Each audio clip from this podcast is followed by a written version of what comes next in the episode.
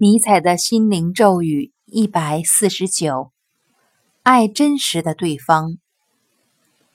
爱，并非将年轻貌美之人占为己有，也并非将优秀之人占为己有，或是将其置于自己的影响之下。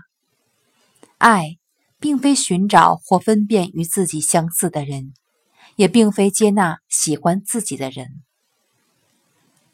爱是为与自己完全相反的人的真实状态而喜悦，即便是与自己拥有相反感性的人，也要为他的感性而喜悦。不是用爱来填补两人的差异，也不是用爱将一方拉向另一方，为两者之间的差异而喜悦，才是爱的真谛。